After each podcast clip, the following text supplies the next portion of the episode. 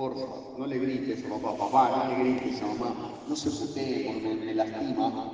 Yo me sentía muy solo por eso, tenía un hermano menor, Nico, y yo me quedaba callado. Y en el colegio, esto por ahí les pasa a ustedes, en el colegio en general hay más bandos, ¿no? Pero hay dos bandos o dos equipos principales. Uno, el de los cancheros, el de los divertidos, el de los graciosos, el de los exitosos, el de los que tienen la autoestima alta. Y después está el otro equipo, que es el de los inseguros, tímidos, con la autoestima baja, que además en general son los que reciben bullying. Reciben bullying porque son gorditos, porque son flaquitos, porque son bajitos, porque tienen la nariz larga, porque tienen anteojos, por la razón que sea. Bueno, yo estaba en ese equipo. A mí me hacían bullying porque era bajito. Sigo siendo bajito. Pero en ese momento, a mis 8 años, 9 años, era el segundo más bajito, entonces me pegaban, me gritaban. Cuando yo iba a hablar, me callaban, se reían de mí, y entonces yo, yo crecí así, sin hablar. En el colegio no hablaba, no preguntaba nada. Cuando había una chica que me gustaba, no se lo decía, porque tenía miedo que se rieran de mí, que me cargaran. Hasta que a mis 13 años, yo ya estaba en primero, segundo, eh, segundo año, un día el, equipo de los genios, que eran los que me hacían bullying a mí, me invitan, un día, un viernes me invitan a la casa y yo lo primero que pensé, me acuerdo cuando me lo dijeron, estábamos en clase, me dijeron, ¿querés venir hoy viernes a casa? Yo lo primero que pensé es, cagué. Porque si digo que no, me van a pegar. Y si digo que sí, me van a pegar. O sea, me van a pegar o en el colegio por decir que no, o en la casa por decir que sí. Bueno, de última digo que sí y me peguen en la casa. Dije que sí. El viernes fui a la casa de César. Y cuando entré estaban César, Pablo, Nico y Mariano. Acuérdense del nombre Mariano. Y cuando llegué a la casa de César, entro y estaban todos en pedo. Los cuatro estaban tomando gin. Muy en pedo. Era la primera vez en mi vida que yo iba a la casa de un amigo y segundo, era la primera vez en mi vida que veía pibes de 13, 14 años en pedo. Yo lo único que, yo estaba, ellos estaban sentados en un sillón, yo estaba parado así contra una columna, temblando, porque dije, ahora me van a ofrecer a mí. Cagué. De hecho, en un momento Mariano, con la botella de gin, me la ofrece. Y yo me quedé mirando la botella diciendo, si digo que no, me van a pegar. Tengo que decir que sí, porque si ellos, que son los genios, toman alcohol, yo tengo que tomar alcohol. Así que agarré la botella, me hice canchero, ellos, los cuatro me estaban mirando, tomé un trago, me costó un montón tragar, es muy fuerte, en fin, pero lo logré. Y cuando yo terminé de tragar el alcohol, primero sentí como una calor dentro del cuerpo, pero lo primero que vi es que los cuatro me estaban aprobando, eran como, casi me estaban aplaudiendo. ¿Por qué? Porque yo había pasado la prueba, yo estaba haciendo algo que el grupo de genios hacía. Así que me quedé mirándolos, ellos me miraron como diciendo, seguí tomando.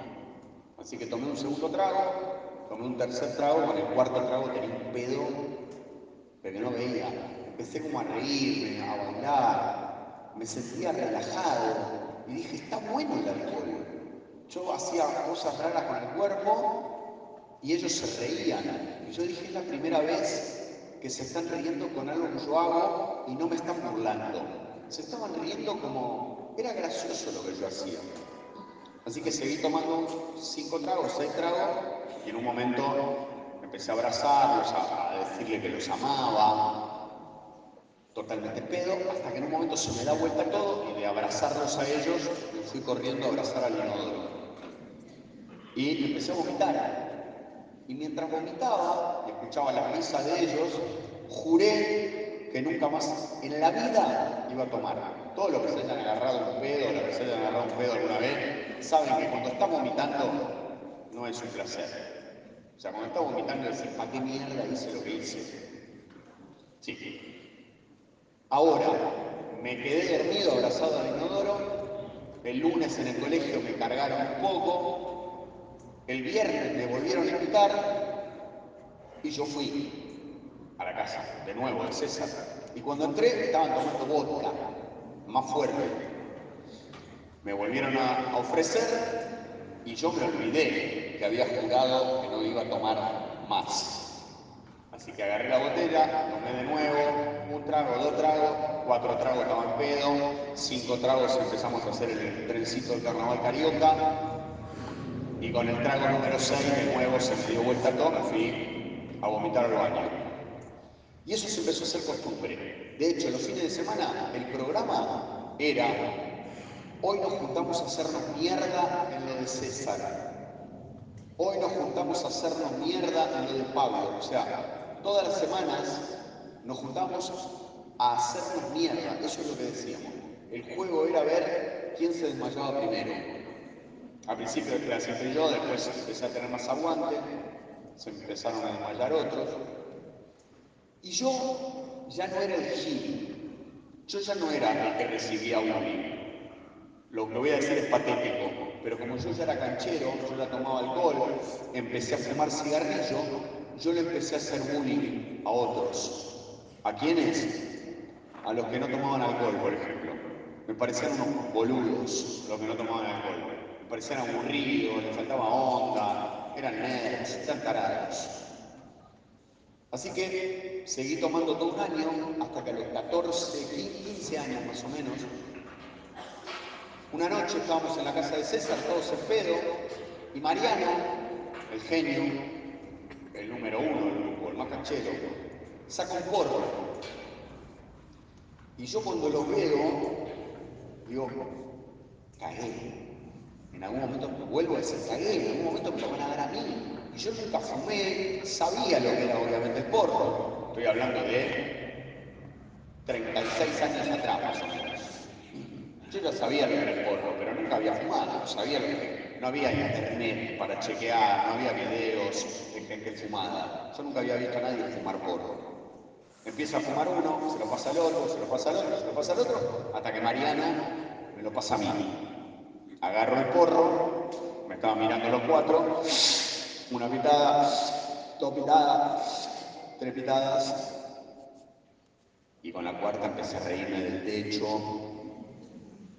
de la pared, cuando la pared era genial.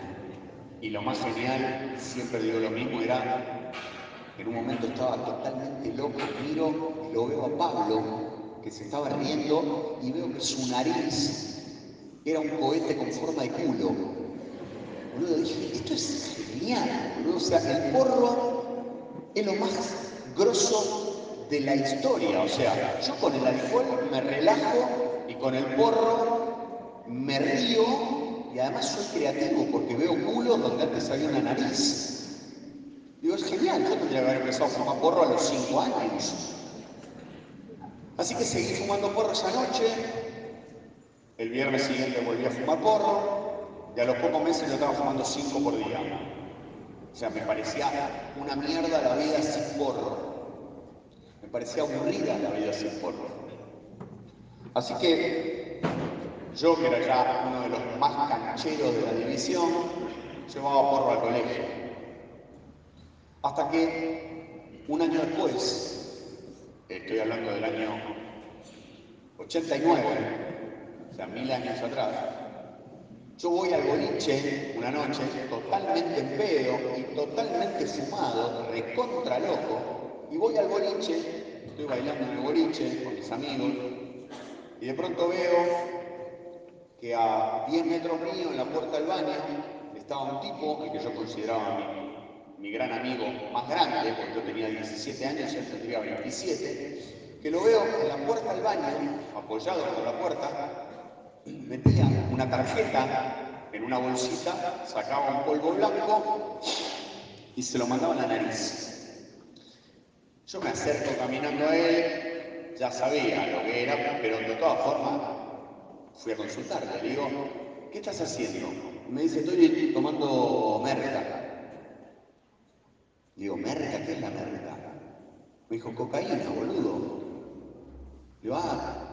Y le digo, ¿y qué, te hace la, la cocaína? Y él me responde esto, que a mí me cagó 20 años de mi vida. ¿Por qué? Porque le creí. Él me dice, cuando tomas cocaína sos Superman. Sonrisa mía, igual que la de ustedes, dije, genial, encontré el secreto del poder. Yo quiero ser un superhéroe, tengo 17 años, quiero volar, ser superhéroe, que todas las mujeres mueran conmigo. Vamos. Entonces me dice, ¿querés? Le digo, obvio. Me dijo, toma. Y me regala una bolsita con merca. Entonces me meto en el baño, me encierro, meto la bolsa en la, tarjeta, en la tarjeta del boliche, en la bolsa, saco un poco de merca, adentro, la nariz, de cocaína, ¿no? Y salgo del baño con la S acá. Súper ¿no? O sea, los que hayan tomado, los que hayan tomado merca, saben que lo que digo es verdad. Vos tomás merca, la merca te pone acá arriba. Y yo estaba acá arriba mirando a todos los giles que no habían tomado merca, y yo diciendo, acá está Superman. Todos son idiotas, nadie entiende nada, son todos mortales, seres humanos mortales. Acá el único superhéroe soy yo. La merca te pone acá arriba hasta que se te va el efecto, porque no hay ninguna droga que dure 100 años. Se te va el efecto y desde acá caes en picada hasta el piso. Pero de verdad, lo digo, en un momento, a la hora, yo estaba tirado en una escalera al lado de la cabina del jockey sin energía.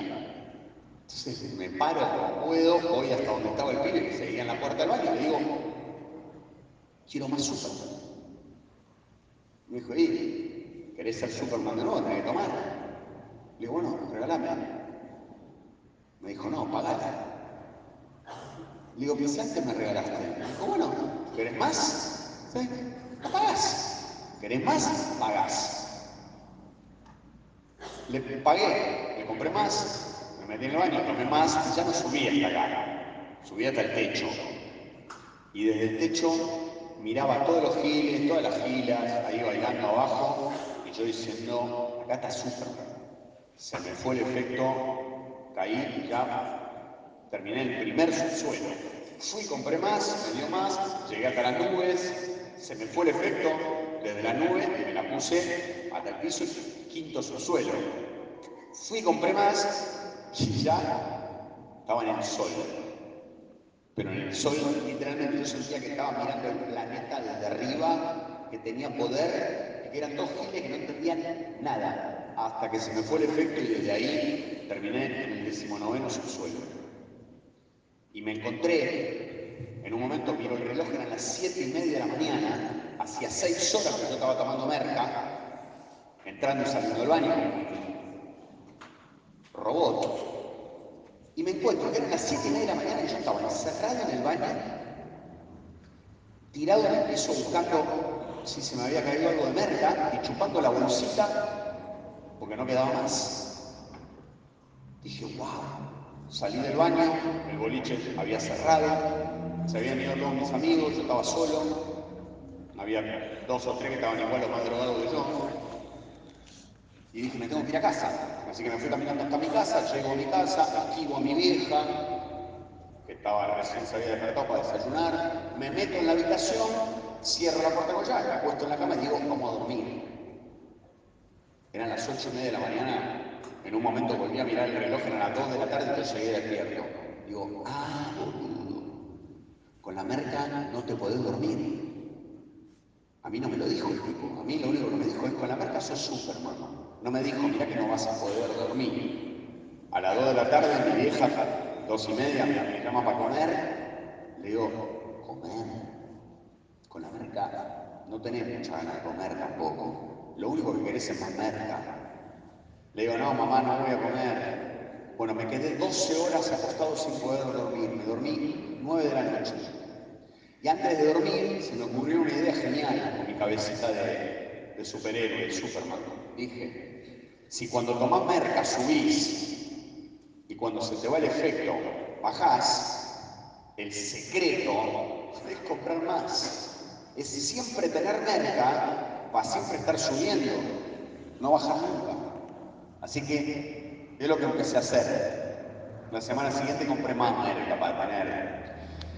Y a medida que fueron pasando las semanas, los meses, los años, a los cinco años yo ya era actor, trabajaba, me iba muy bien, era famoso, tenía guita, me regalaban merca, la compraba, invitaba. Yo ya no iba al boliche, pero no me gustaba tanto quedarme en el boliche. Entonces iba al boliche a los cinco años, compraba y me iba a mi casa con 40 personas a hacer descontroles en mi casa. A los pocos años yo ya iba al boliche, compraba merca y me iba con un amigo a mi casa. A los pocos años yo ya iba al boliche, compraba merca y me iba solo a mi casa. Que es lo que empieza a pasar con todos los adictos. Al principio todo es una joda, todo divertido, pero lentamente te empezás a quedar solo. No conozco adictos de 20 años, 30 años que estén con la familia, felices, jugando al fútbol, viendo películas. Los adictos terminan todos solos, todas solas. Y al final yo ya no iba al boliche. Yo ya tenía mi celular, lo llamaba al dealer, al tranza, le decía, loco, tráeme la merca traía a mi casa, me quedaba encerradito en mi casa dos días, un día, tomando merca. Y mientras esto pasaba, que yo cada vez tomaba más, después les voy a contar cuántos años tomé en total, empezaron a pasar una serie de cosas que yo veía, sufría, pero no me daba cuenta. en el año 95, un día volviendo de Mar del Plata, mi mejor amigo, Mariana, el canchero, el gracioso, el que me dio alcohol, el que me dio porro, el número uno de los cancheros, volvía de Mar del Plata manejando su auto a 180 km por hora, tomando merca, fumando faso, tomando alcohol.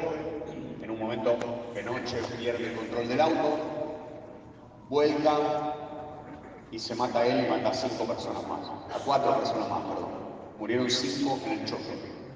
Y cuando a mí me llamaron para contarme que se había muerto Mariano, mi mejor amigo, lo primero que pensé, después de un ataque de nervios, de bronca, de llanto que me agarró, lo primero que pensé es, y bueno, él fue un gil.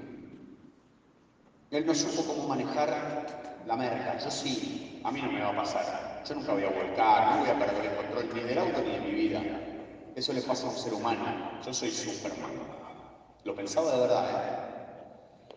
A los dos años de haber perdido a mi mejor amigo, un día yo hago una fiesta, el 17 de enero del, año 97, yo cumplía 25 años, hago una fiesta en mi casa, invito a 300 personas, todos drogados, mucha merca, mucho alcohol, muchas pastillas, mucha, mucho quilombo. Y había 300 personas en mi casa. Y entre todas las personas me parecía muy raro que no estaba mi, mi amigo Gustavo, el gato. No entendía por qué no vino, porque era íntimo amigo mío. Me dijo, voy a tu cumpleaños, pero no vino. Y a las 6 de la mañana yo estaba tomando merca en la, cocina con otra gente. Y en un momento suena mi teléfono, yo estaba drogadísimo. Y miro y era una amiga mía atiendo. Ni siquiera miraba, todavía no había detector de llamada, pero atiendo. Y cuando atiendo, Caro, mi amiga, me dice, Gastón, ¿estás sentado? Le digo, no, ¿qué pasa? Me dijo, sentate. Y agarré una banqueta como esta que había en mi cocina, me senté. La gente hablaba, gritaba, cosas pedo. Y ella me dijo, Gastón, hace 48 horas que el gato Gustavo, mi amigo, estaba encerrado en el baño tomando merca. En el baño de su casa, un baño de dos por dos un baño así de chiquito.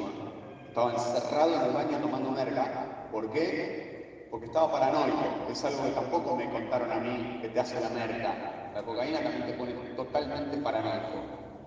Crees que te viene a buscar la policía, los ladrones, Drácula, la muerte. Y el gato estaba encerrado en el baño tomando merca 48 horas, diciendo que del otro lado de la puerta estaba la policía. Del otro lado de la puerta no estaba la policía, estaba la madre, que le estaba pidiendo por favor que saliera. Los que son padres o los que son madres saben lo que debe ser tener a tu hijo encerrado en un lugar y no poder ayudarlo. Él no dejaba que entrara. Hasta que a las 48 horas él sintió que por un respirador que había en el, un ventilador que había en el baño, que era 10 centímetros, eh, así. Él sintió que por ahí iba a bajar la policía a buscarlo. Y se volvió completamente loco, más loco de lo que estaba. Tuvo un ataque psicótico, se empezó a golpear la cabeza contra la pared, hasta que en un momento logró, él estaba tan loco, abre la puerta, la madre lo agarra, lo abraza, lo contiene, y él en un momento se vuelve aún más loco, la empuja la madre contra la pared, sale corriendo por un pasillo, abre la ventana y se tira del octavo piso y se mata. Y a mí cuando me contaron eso, yo estaba sentado en una banqueta en mi cocina, me desmayé, me golpeé la cabeza. Cuando me reaccionaron, me hicieron reaccionar, lo primero que hice es tener un ataque, una crisis, una, una locura lo que me pasó. Yo estaba drogado, me estaba enterando que se había suicidado uno de mis mejores amigos, el segundo que moría. Y cuando me logran calmar, a la hora, como a las 7 de la mañana, yo empecé a decir, el gato fue un boludo. Yo empecé a putearlo. Empecé a decir, el gato fue un boludo que no supo cómo manejar la cocaína, boludo. O sea, ¿cómo se va a quedar encerrado 48 horas en un baño paranoico? A mí no me va a pasar. No lo pude ni siquiera despedir al, cementerio, ¿por qué? Porque yo estaba tomando merca, estuve tomando merca como dos días y medio, así que no lo pude despedir en el cementerio. Al año y medio se murió Ulises, un amigo mío, se estaba fumando una sustancia, no sabemos qué era, parte, pasta base, crack, no sé qué era. Se desmayó, se golpeó la cabeza contra una mesa y se mató. Y a los dos años, o sea, en siete años y medio, yo perdí cuatro personas amadas. Yamila, una de mis mejores amigas, después de cinco noches sin dormir, cinco, ¿eh? Cinco. Le explotó el corazón y se murió. Y, también tuve que ir a visitar a un amigo mío a la cárcel por un tema de drogas y un homicidio. Y también tuve que ir al hospital dos veces a ver a dos amigos. Uno que perdió la posibilidad de caminar, quedó cuadripléjico, no va a caminar nunca más, por un accidente. Y el otro que perdió la pierna derecha. Le amputaron casi toda la pierna derecha. ¿Por qué? Porque estaba yendo a comprar cocaína en una moto totalmente en pedo y drogado. O sea, fui al cementerio a ver a tres, al otro no pude ni siquiera ir a verlo fui al hospital a ver a dos y fui a la cárcel a ver a uno. Y mientras todo esto pasaba, yo cada vez consumía más. ¿Por qué? Porque más allá de todo lo que le pasaba a mis amigos, yo era Superman y a mí eso no me iba a pasar. Y ya estábamos en el 2000, año 2006, 2007, todo la mitad del 2006 y todo el 2007 yo tomé 500 días seguidos. O sea, todos los días tomaba un poco. Y mi orgullo era me la rebanco, boludo. Nadie se la banca como yo. Yo soy el número uno de los que toman. Porque yo me la banco 500 días seguidos. Hasta que yo en el año 2007 me pongo pareja con una chica, vivía conmigo, yo le empecé a mentir todos los días. ¿Por qué? Los que consuman drogas los que tengan hijos o tengan padres adictos, saben que los padres también mienten, los hijos mienten, los, los adictos mienten. Esconden, no se la bancan, no reconocen, no piden perdón, o piden perdón y después se vuelven a mandar la misma cagada, o dicen no lo voy a hacer más y lo vuelven a hacer. ¿Por qué? Porque no pueden parar, porque es más fuerte que uno en ese momento. Después vamos a hablar en qué momento puede uno cortar con eso. Y yo a mi pareja le mentí todos los días, le decía ahora vengo y me iba dos días, le decía no tomé y no podía ni hablar, o esperaba que se durmiera para tomar merca con ella dormida. Hasta que el 24 de diciembre del año 2007, después de 500 mentiras, de 500 días de consumo y de mentirle todo el tiempo a, la mujer a la que yo amaba, a la mujer con la que yo quería armar una familia, a la mujer con la que yo quería tener hijos, le mentía todos los días. Yo me voy a las, el 24 de diciembre del 2007 me voy a las 9 de la mañana a comprar regalos para Navidad. La idea era comprar regalos y después pasar a buscar a mi novia para ir a la casa de mi familia a pasar Navidad. Me voy a las 9 de la mañana tomando merca, ya totalmente paranoico. De hecho, iba manejando seguía la policía, me escondía detrás de los árboles, entraba a un local a comprar y sentía que me estaban filmando, estaba re loco. Me paso todo el día tomando merca y a las 6 de la tarde vuelvo a mi casa y cuando entro a mi casa para buscar a mi novia, mi novia me ve y me dice, ¿estás tomando, loco? Le digo, no, no, no. Yo estaba temblando y transpirando. Temblando así, no podía parar de moverme. Porque eso es a donde te termina llevando la cocaína. Si te dicen que es joda toda la vida, te están cagando te están mintiendo. Todos terminamos temblando, paranoicos, perdiendo.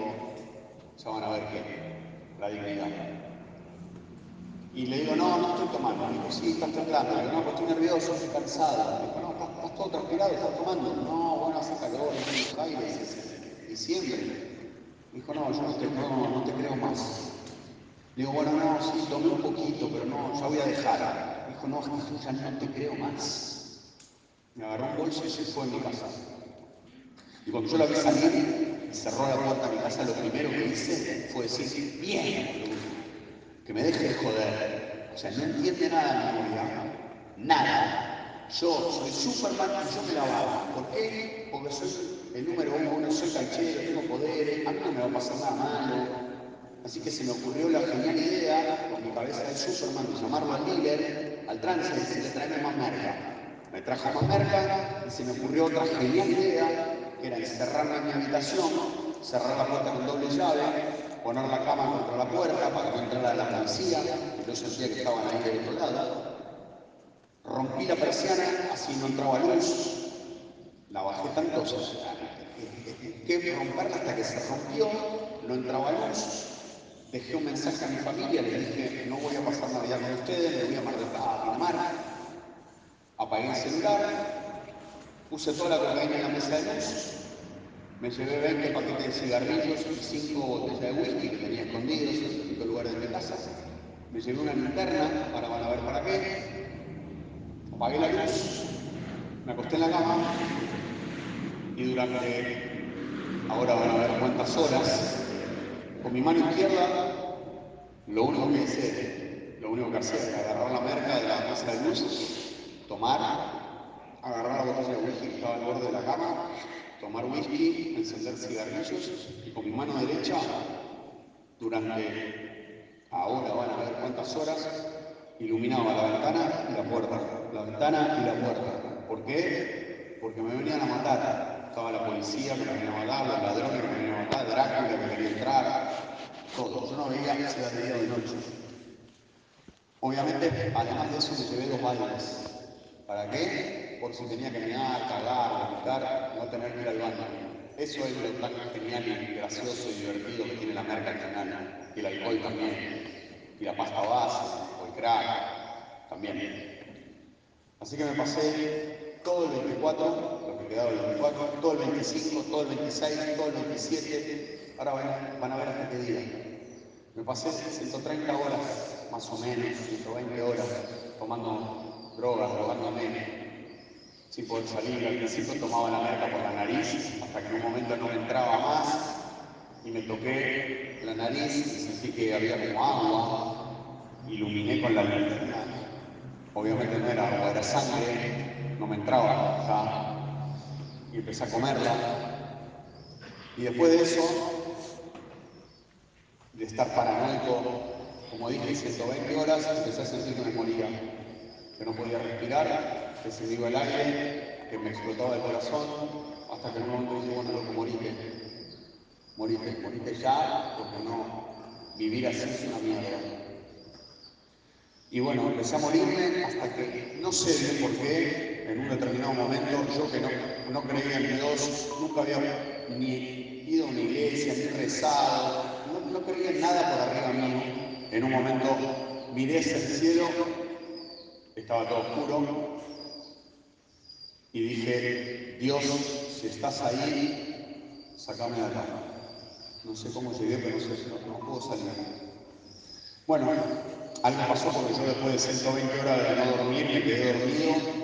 No sé cuánto tiempo dormí, no sé, no sé si fue una hora, dos horas, tres horas, diez, pero de pronto me despierto, enciendo el celular, vi que era 28 de diciembre, eran las 6 de la tarde, vi lo que era mi habitación, encendí la luz, vi los baldes llenos de mierda, llenos de lo peor, Vi todas las botellas tiradas, los cigarrillos apagados en el piso, me puse a llorar, empecé a llorar, no podía parar de llorar, sentí que, que me quería morir. Así que agarré el celular, tenía el mensaje de mi familia, de mi novia, de todo, de todo el mundo. Y en un momento digo, bueno, le voy a llamar a mi hermano, le voy a pedir que me ayude y que me lleve, que me interne en una comunidad terapéutica, en una granja. Así que agarré el celular lo iba a llamar a mi hermano y dije, no, de llamar a mi hermano, a quien tengo que llamar es al dealer que me traiga más. Yo llamé al tipo le digo, loco, más. A los 20 minutos me dijo, acá estoy, salí como pude, yo tenía miedo de que a la policía, no podía salir de mi habitación, tuve 20 minutos para salir de mi habitación, llego a la puerta, le doy la, la vida, me da la merca y dije, yo no puedo volver a mi habitación porque está la policía. Así que a dónde voy, a dónde voy, agarré la llave del auto y salí de mi casa caminando, caminando así, ¿eh? así porque no me animaba a darle la espalda a nada, porque sentía que venía la policía a matarme por detrás.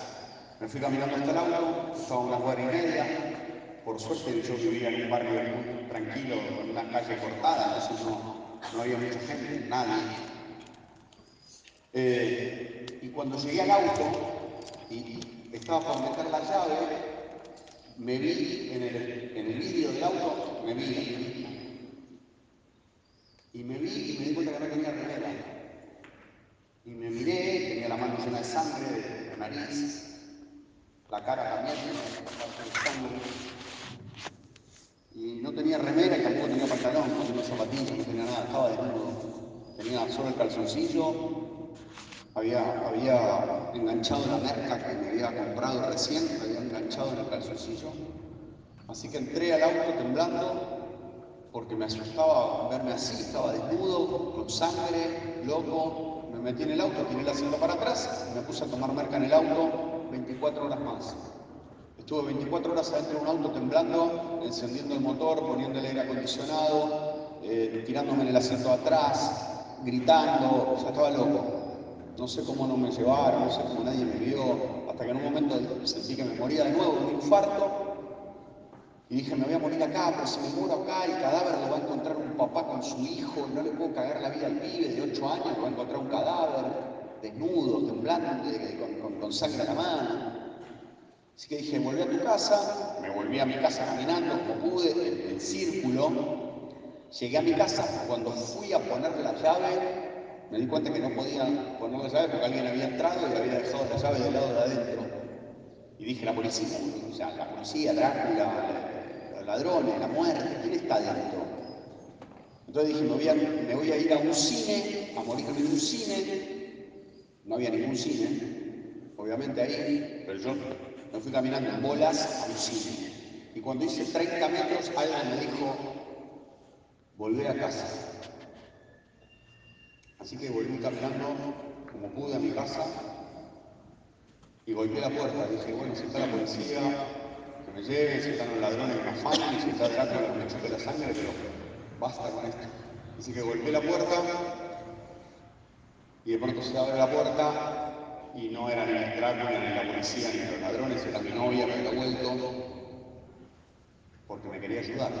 Había vuelto cinco minutos antes y se había encontrado con los baldes, con la mierda, con los cigarrillos, con el whisky, con pedazos de sangre. Se lo mataron, o sea, estaba aterrada, llamando. Yo tenía el celular apagado, obviamente. Y mi novia se quedó mirándome y nunca vi una tristeza mayor en mi vida. La cara de mi novia cuando me vio como yo estaba no me dijo nada, no me gritó, no me abrazó, no me puteó. Lo único que hizo fue bajar la vista, meterse en mi casa, acostarse en la cama y ponerse a leer un libro. Y yo no entendía, digo, ¿por qué no me grita? ¿Por qué no, se enoja? Y entré corriendo detrás de él, corriendo, no sé cómo podía. me arrodillé en el piso, empecé a pedir perdón una vez más. Yo quería que se calmara, yo todavía tenía cocaína. Yo único que quería era que se calmara para yo seguir tomando. Esa es la verdad. Y yo le pedía perdón, lloraba, gritaba, todo mentira. Y ella no me escuchaba, no. Lo único que hacía era leer el libro. Hasta que en un momento dije, debo estar muerto, porque yo le estoy hablando y ella no me mira, no me escucha, no me contesta, me morí. Y después dije, no, no, no, no me morí, lo que pasa es que la estoy perdiendo. A la mujer a la que amaba, con la que quería tener hijos, con la que soñaba mi vida. Y me quedé callado unos segundos hasta que dije unas palabras que a mí me salvaron la vida, que son las que yo recomiendo siempre que si algún día ustedes están en una situación parecida, Dios quiera que no, pero si algún día les pasa, puedan decir estas palabras. Yo me quedé callado unos segundos y dije, estoy enfermo y necesito ayuda. Y ella se quedó callada, pero me miró, se paró, fue hasta una agenda, arrancó una hoja y me dijo, llamá a esta mujer que trabaja con adictos, llamala ahora. Yo encendí mi celular, la llamo a esta mujer, yo no podía ni hablar. Y le digo, hola María, soy Gastón. Me dijo, sí, ¿qué pasa? Le digo, estoy consumiendo drogas. Me dijo, ¿qué estás consumiendo? Le digo, merca. Me dijo, ¿te queda? Digo, sí. Me dijo, bueno, andá y tirá lo que te queda. Mi respuesta fue, no, no, no, voy a guardarme porque mi idea mañana es tomar un poco menos. Me dijo, no, no, no. ¿Vos me, me estás llamando para que yo te ayude? Sí, le dije. Bueno, entonces andá y tirá lo que te queda. Primer paso. Me fui al baño, puteándola porque qué ganas de joder que tiene la gente, ¿no? Quieren ayudarte, pero a su manera. Yo quiero que me ayuden a mi manera. Me fui al baño, entro en el baño y me dice, ¿estás ahí? Sí. Tirá la merca en el inodoro. Yo saco la merca que tenía acá, en el calzoncillo, y me quedo con la mano arriba del inodoro, a punto de tirarla, pero antes de tirarla mi cabeza del súper me tiene una idea genial. De genio. Mi cabeza me dice, la mina no te está mirando. O sea, vos podés hacer que la tirás, apretá el botón, la mina va a escuchar el ruido del inodoro, se va a quedar tranquila y vos seguís tomando. La cagás. Y la mina me dice, estás pensando cómo cagarme, ¿no? Le digo, ¿qué? Me dijo, sí, estás pensando en hacer que tirar la merca, apretar el botón, que yo escuche el ruido, que me quede tranquila, así vos seguís tomando, ¿no? Y yo dije, esta hija de puta puso una cámara oculta, boludo. Eh, ¿Cómo sabe lo que estoy pensando? De hecho, le digo, sí, sí, sí, te quiero cagar, ¿cómo sabes? Me dijo, mira Gastón, yo no estudié no, no es que me recibí en un colegio y después estudié una carrera que se llama adicciones y después eh, entendí lo que es la cocaína. Me dijo, mi experiencia es, yo consumí igual o más que vos. ¿Cuántos años consumiste? Me pregunta.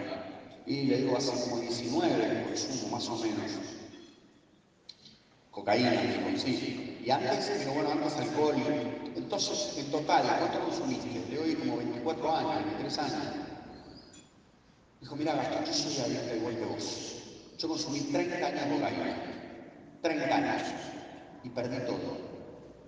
Perdí la salud, perdí el tiempo, perdí la cordura, perdí a mis hijos, le habían quitado la tenencia de los hijos. La había recuperado, pero la había perdido. Me dijo, lo más triste que me pasó en la vida es que yo no me pude despedir ni, de mi madre ni de mi padre cuando se enfermaron y se murieron cada uno por su lado. Porque yo estaba tan loca consumiendo drogas que no pude ir al hospital a despedirme de ninguno de los dos. Perdí amigos también. Y ella me dice, me sigue diciendo, o sea, perdí. Con esa droga y con otras, yo perdí. ¿Vos querés seguir perdiendo? Y yo que estaba con la mano así, arriba del inodoro, en un segundo se me vino todo lo que yo había perdido.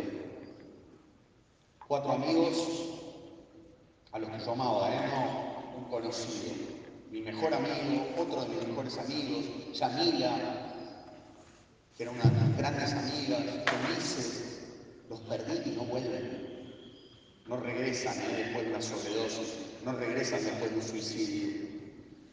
Había perdido mis amigos, había perdido, había perdido tiempo, había perdido momentos con mi pareja, había perdido momentos con mis viejos, había perdido la cordura, había ido desnudo a caminar por la calle, había perdido el alma. Así que ahí solté lo que me quedaba de cocaína, apreté el botón y la cocaína se fue. Y ella me dijo, mañana cuando estés más limpio, más tranquilo, venime a ver. Al otro día mi novia, le voy a agradecer toda la vida lo que hizo, toda la vida, con todos sus miedos, con toda su, su dolor, me llevó hasta la casa de María, de esta mujer, me esperó en la puerta, lo último que yo vi cuando estaba esperando el ascensor para subir al consultorio fue, miré y la vi a mi novia sentada dentro del auto llorando. Nunca me voy a olvidar de esa, de esa, de esa imagen. El dolor que yo le estaba causando a una persona que me amaba y a la que yo amaba. Así que subí al consultorio y lo primero que hizo María cuando abrió la puerta me dijo, bienvenido, Gastón, no estás más solo. Y yo empecé a llorar como si tuviera ocho años, siete años. Empecé a llorar porque me di cuenta que eso es lo que me pasaba, yo estaba solo, yo me sentía solo. Me sentía solo cuando era chico en mi casa y mis viejos se peleaban y no se lo decía a nadie. Me sentía solo en el colegio cuando me hacían bullying. Me sentía solo cuando no entendía algo y no me animaba a preguntar porque tenía miedo que se rieran de mí. Me sentía solo. Hasta cuando me convertí en un actor famoso, también me sentía solo. Y me dijo, mira, yo te voy a querer hasta que aprendas a quererte. Porque mucho no te estás queriendo vos, si te metes esa mierda en la nariz. Nadie que se quiera se pega piñas, me dijo. Dije, es cierto. Me dijo, mira, vos tenés una enfermedad. Le digo, ¿cómo una enfermedad? Dijo, sí, la adicción es una enfermedad que la, Organización Mundial de la Salud lo dice, no lo digo yo, ¿eh? hace años que dicen que es una enfermedad, que lamentablemente, por lo menos para mí, no tiene cura. No es que te tomas un licuado y se te fue la adicción. No es que te hacen láser y se te fue la adicción, entonces podrías volver a tomar. A mí no es que me dieron el alta, entonces yo ahora puedo tomar merca porque ya estoy entonces ya me curé, puedo tomar merca de nuevo. Yo no. Yo todos los días en la mañana cuando me levanto agradezco el día que tengo, y sigo por este camino. Y a la noche agradezco haber vivido un día más limpio. Y me dijo, mira, no tiene cura, pero tiene tratamiento, vos podés vivir muy bien. Me dice, podés empezar a grupos, además. Le digo, ¿qué grupos son? Son grupos anónimos, de, de adictos a las drogas, hay grupos anónimos de alcohólicos, hay grupos anónimos de adictos al juego, al sexo, me dijo, anda al de, al de drogas. Y empecé a ir a este grupo donde nos juntamos todos los adictos y son grupos que están en cualquier lugar del mundo. Presenciales y virtuales. Si alguno de ustedes tiene algún tema con drogas, se puede meter en esos grupos. O si alguno de ustedes tiene familiares adictos, un hijo, un padre, una madre, un tío, un abuelo, una pareja, te podés meter en los grupos de familiares adictos para, para escuchar lo que le pasa a otras madres, a otros hijos, a otros tíos, a otras parejas. Y yo hace, ya con esto voy cerrando, yo hace 16 años que arranqué mi recuperación. Y yo estas charlas que doy, agradezco, Guillermo, que, que, que lo organices. Yo las doy porque no tengo ganas de que ningún vive más en la vida. Sí, si yo les pregunto a ustedes si tienen ganas de ver a un pibe de 4 o de 6, yo vi un pibe de 6 años fumando pasta base, y yo les pregunto, ¿qué les gustaría? ¿Un pibe jugando al fútbol, a la muñeca o a lo que quiera? ¿Un pibe fumando pasta base? Yo calculo que casi todo siempre queda alguien que quiere, prefiere que fume pasta base un nene. Pero yo no quiero que un nene a los 6 años fume pasta base. Yo, yo vi un nene de 6 años fumando pasta base en Buenos Aires a las 6 de la tarde, plena luz del día. Les juro que es lo más triste que pueda haber en el mundo. Y ese mismo día, a los 20 minutos, yo fui caminando por un pasillo de una villa y vi contra una pared a una nena de 10 siendo abusada por un tipo y después para pagarle los servicios le tiró una dosis de paca. Digo, si alguien acá cree que eso está buenísimo, se terminó todo. Digo, una nena de 10 no tiene que hacer eso, pero está haciendo. Un nene seis tiene que estar jugando, que estar jugando pasta base. Yo doy las charlas justamente para eso, para que ojalá si acá hay alguien que está consumiendo y que cree que es lo único que quiere hacer o que no puede parar, que sepa que es posible parar. Solo por hoy yo no consumo. Solo por hoy yo vivo limpio. Y voy a cerrar con esto. Ustedes saben, yo no lo sabía. ¿Ustedes saben qué quiere decir adicción? Yo lo sabía.